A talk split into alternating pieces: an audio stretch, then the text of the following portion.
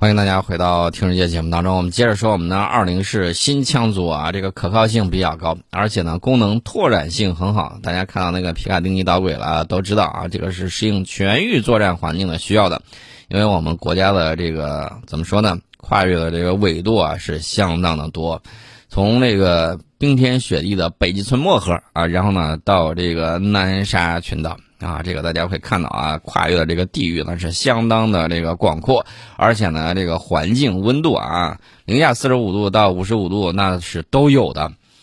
所以说呢，这个我们的这个二零式枪族的适应能力更好，而且呢，它采用了轻量化设计。我这么跟大家讲啊，更便于携带，而且呢，它的这个背带的设计更加科学，其中呢有很多的这个技术突破。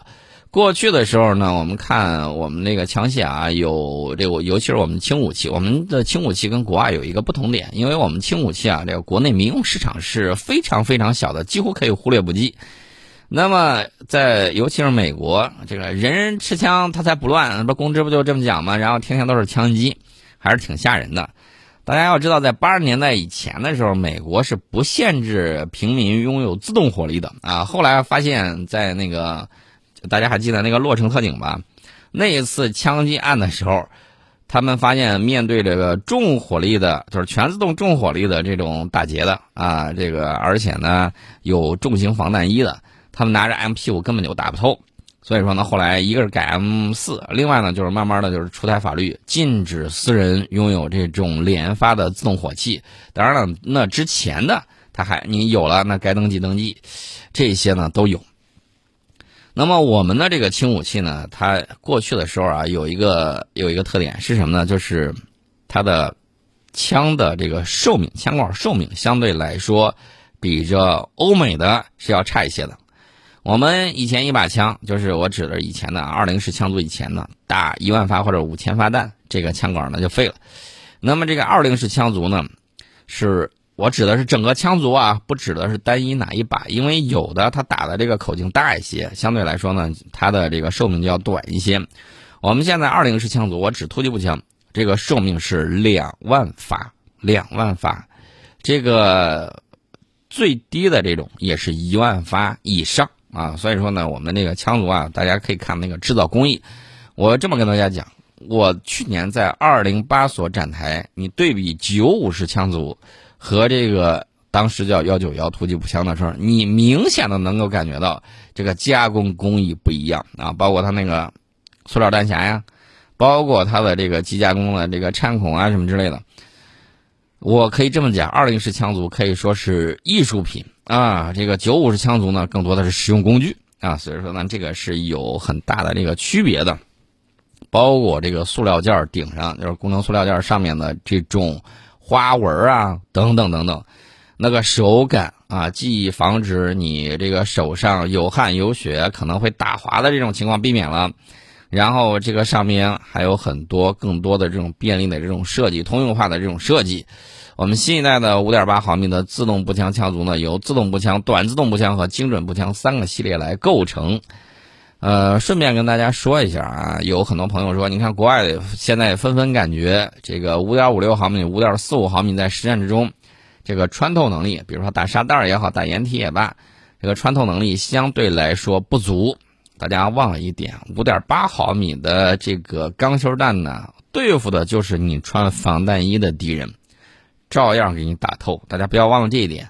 所以说呢，我们的五点八毫米的这个口径还能再战很长时间。啊，美军往六点八改，雷声大，相对来说雨点要小一点。为什么呢？因为毕竟储存了那么多的这个弹药，你想一下子改过去还是很慢的啊，因为这个成本实在是太高了。我们看我们的这个二零式新枪组，它的这个皮卡丁尼导轨呢，比九五式枪组要更全面。为啥呢？九五式枪族它的这个皮卡丁尼导轨，当然了，出了很多改装件啊。你看，有的时候把那个上提把啊给改掉了，然后呢，各种各样的这种情况都有。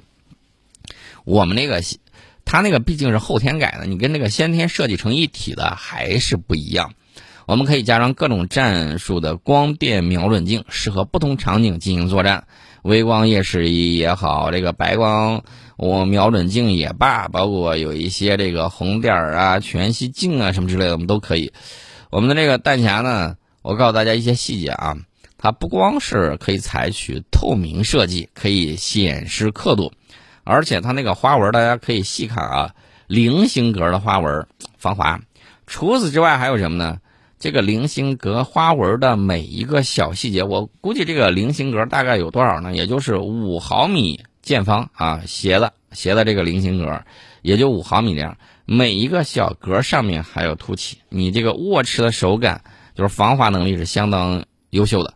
除此之外呢，大家注意它的设计细节啊，它面向你这个握握把那只手的那个地方，它还有什么呢？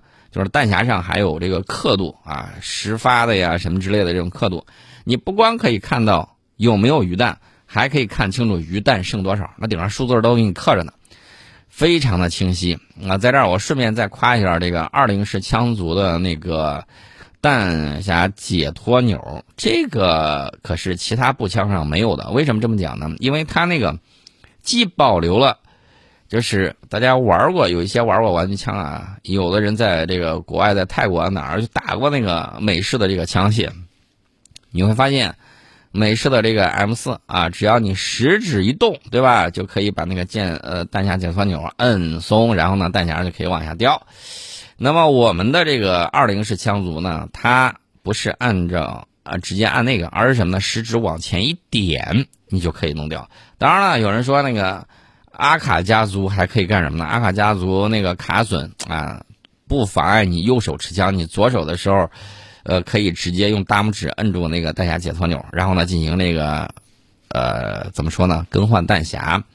我们依然保持了这个功能。我们的这个解决方案呢，就是弹匣解脱钮的右边可以让你右手操作，它的这个下方你可以左右手同时操作啊，都是可以的。所以说呢，这个还是很给力的。另外，大家在要注意啊，就是我们刚才提到五点八毫米的这种各类型弹药啊，普通弹、夜光弹、低贯穿弹。这个低贯穿弹，我觉得是一个新品种啊。低贯穿弹可以在大规模人群聚集的时候避免误伤，尤其是在高速运动的时候，这种小口径步枪，它的子弹打出去之后啊，这个速度很高，就是初速很高，穿透能力很强。五点八毫米呢，由于它使用的这个军用钢芯弹啊，它打出去之后，为了就是对付北约。或者是当年华约他们穿的那个防弹衣，要求是打透你的防弹衣，还把对方给干掉。那么这个子弹穿透能力相对来说是过剩的啊，相对来说是过剩的。尤其是有一些这个特警，他在拿着这个东西执行什么呢？执行一些警警用的这个呃突发事件的时候，在解决警警情的时候，你拿这个穿透能力这么强的时候，容易有干什么呢？误伤群众。所以说呢，它配备的有五点八毫米的低贯穿弹，这个是不会造成贯穿伤害的。打过去之后，然后呢，它就会停在这个怎么说呢？这个恐怖分子的这个体内，避免误伤旁边的人。这是低贯穿弹啊！大家可以看它那上头那个枪尖啊，呃，这不是那个弹尖啊，有一个明显的一个平头，跟那个尖尖呢是不太一样的。这个停止作用呢，相对来说比较好。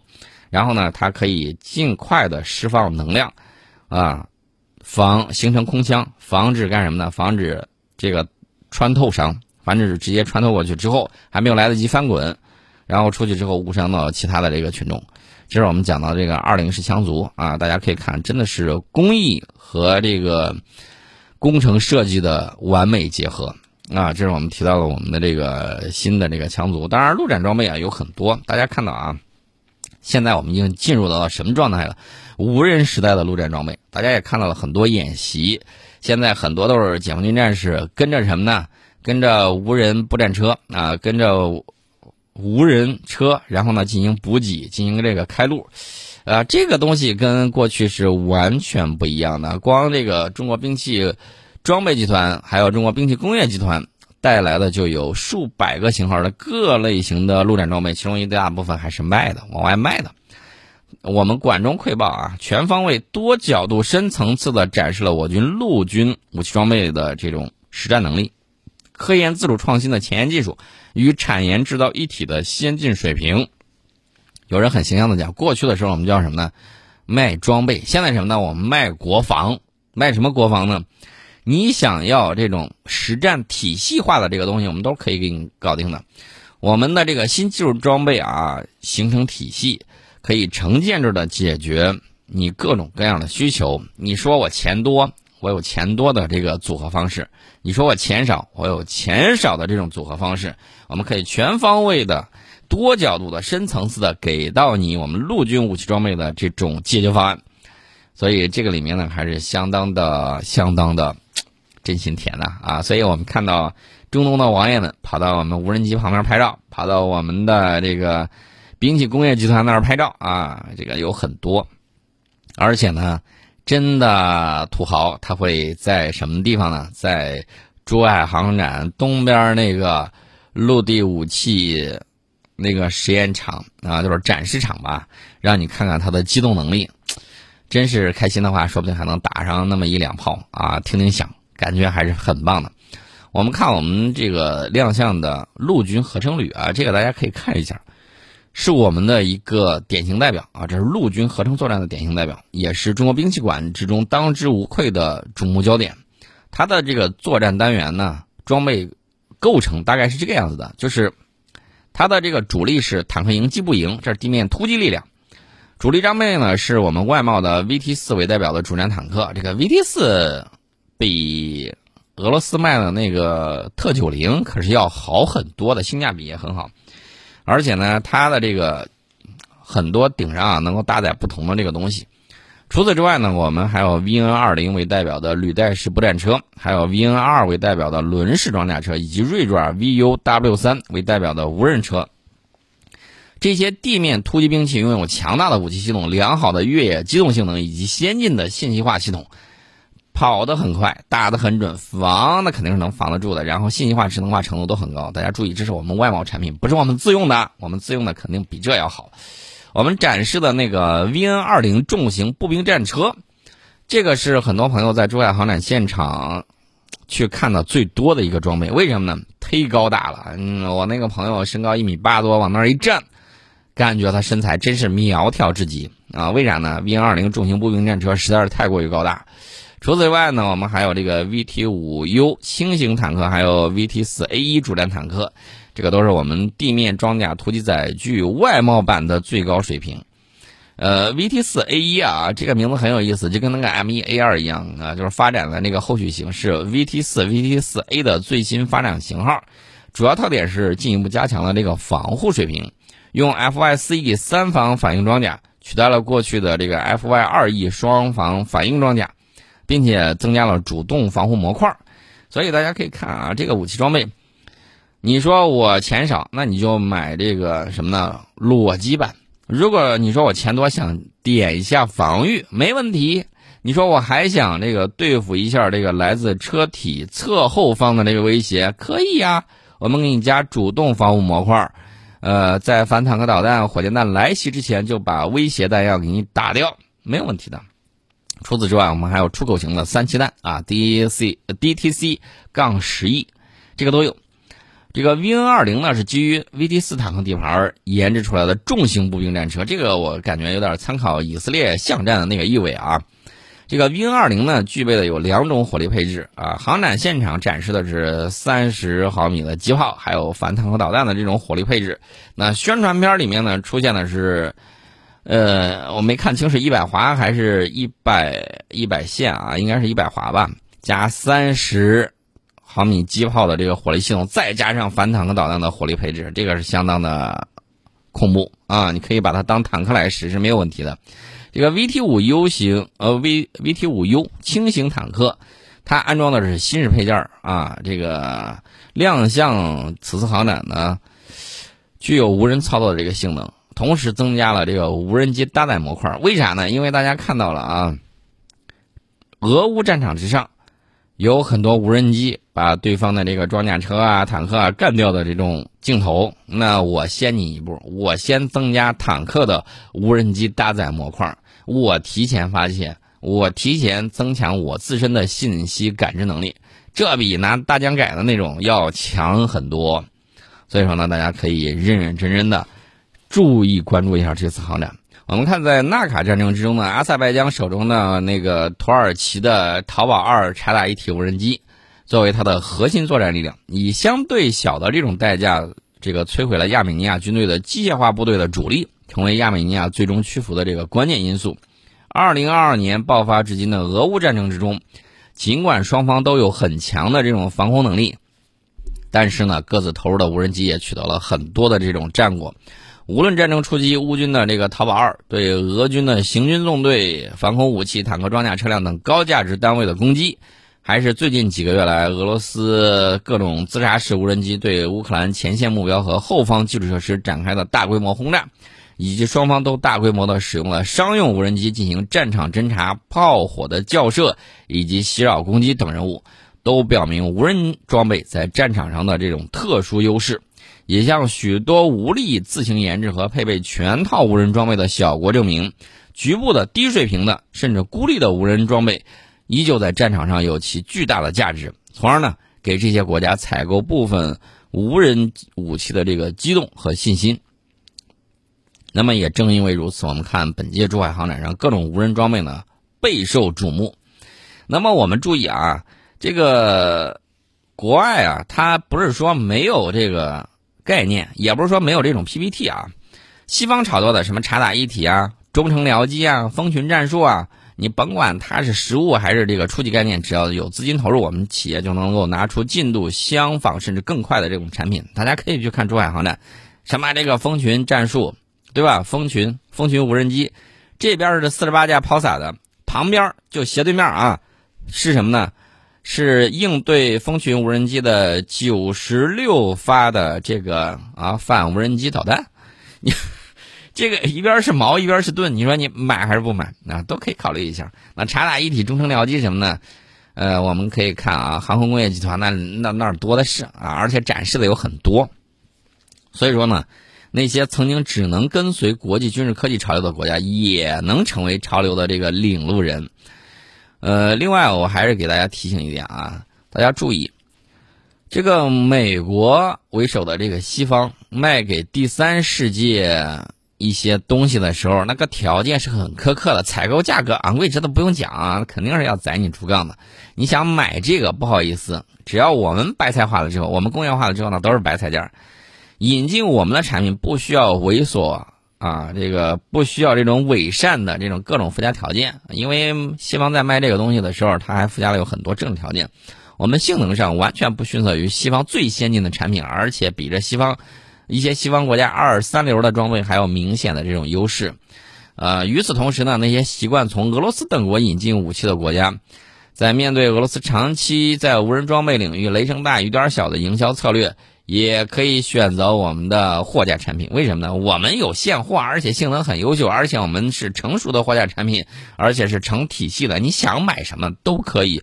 对于那些口袋更富裕的国家，我们推出一些前瞻概念的无人装备，为他们提供了另外一种诱惑啊！甭管我们刚才提到的什么察打一体啊、中程僚机啊，对不对？蜂群战术啊什么之类，我们既有矛也有盾，你你想玩什么都可以啊，都没有问题。而且呢，在这个里面，我们也讲到了反无人机装备还有相关的战法，在珠海航展自然是另外一个重要的商机。为什么呢？对方买了这个无人机，你你怎么弄？你拿无人机打无人机吗？有没有？有，贵啊！那你想反无人机怎么办呢？软硬解决方案我们都有啊！你大家可能会说，你一手卖矛，一手卖盾，没错儿，我们就是一手卖矛，一手卖盾，怎么了？呃，因为我们有这样解决方案，那其他国家有吗？没有，没有的话，大家就各取所需，对吧？这些我们都有的。那么与航展现场的有一些这个装备啊，大家自自己去看啊。我们空军带来的各种展品和参展的装备呢，直接具有实战意义啊。呃，这个我们相比较而言，更倾向于外贸和前沿的这个科技的无人装备呢。大家看，我们有一些是自用，有一些外销。那可能寻找客户的不同状态不太一样吧啊，我们解放军空军带来的这个参战装备呢，具有最高的这种确定性，它一定是正式列装我军的实战化装备。也正是因为这种高确定性，这些装备呢就成为了外界了解中国军队军事现代化成果的最好的例证。反过来呢，也能够让我们借助这些武器装备，像那些。怎么说呢？不能说他穷穷竭力、形影相吊嘛。对于那些狐假虎威，然后呢，还有一些这个，呃，拉虎皮做大旗的那种，可以给你传递清晰的这种信息，省得你不知道自己几斤几两。那么我们看到啊，解放军在作战平台的变化，其实在本届航展上不是特别显著啊，歼二零啊、运二零啊、直二零啊这几个二零系列的这个新装备瓜熟蒂落，还有其他这个更早装备的这种发展。基本上这种大件儿啊，大型的这种空中平台都是这个熟面孔，基于运二零、轰六 K，还有运九平台的各种大飞机，基于歼轰七、歼十、歼十一、歼十六，还有歼二零的战术平台以及各种直升机平台。那么这个我们看到啊，这个有很多。那除此之外呢，还有什么呢？鹰击二一啊，鹰击九十八 A 啊，虽然都不至于在互联网上首次曝光，但是首次在这种大规模公开展示活动中亮相。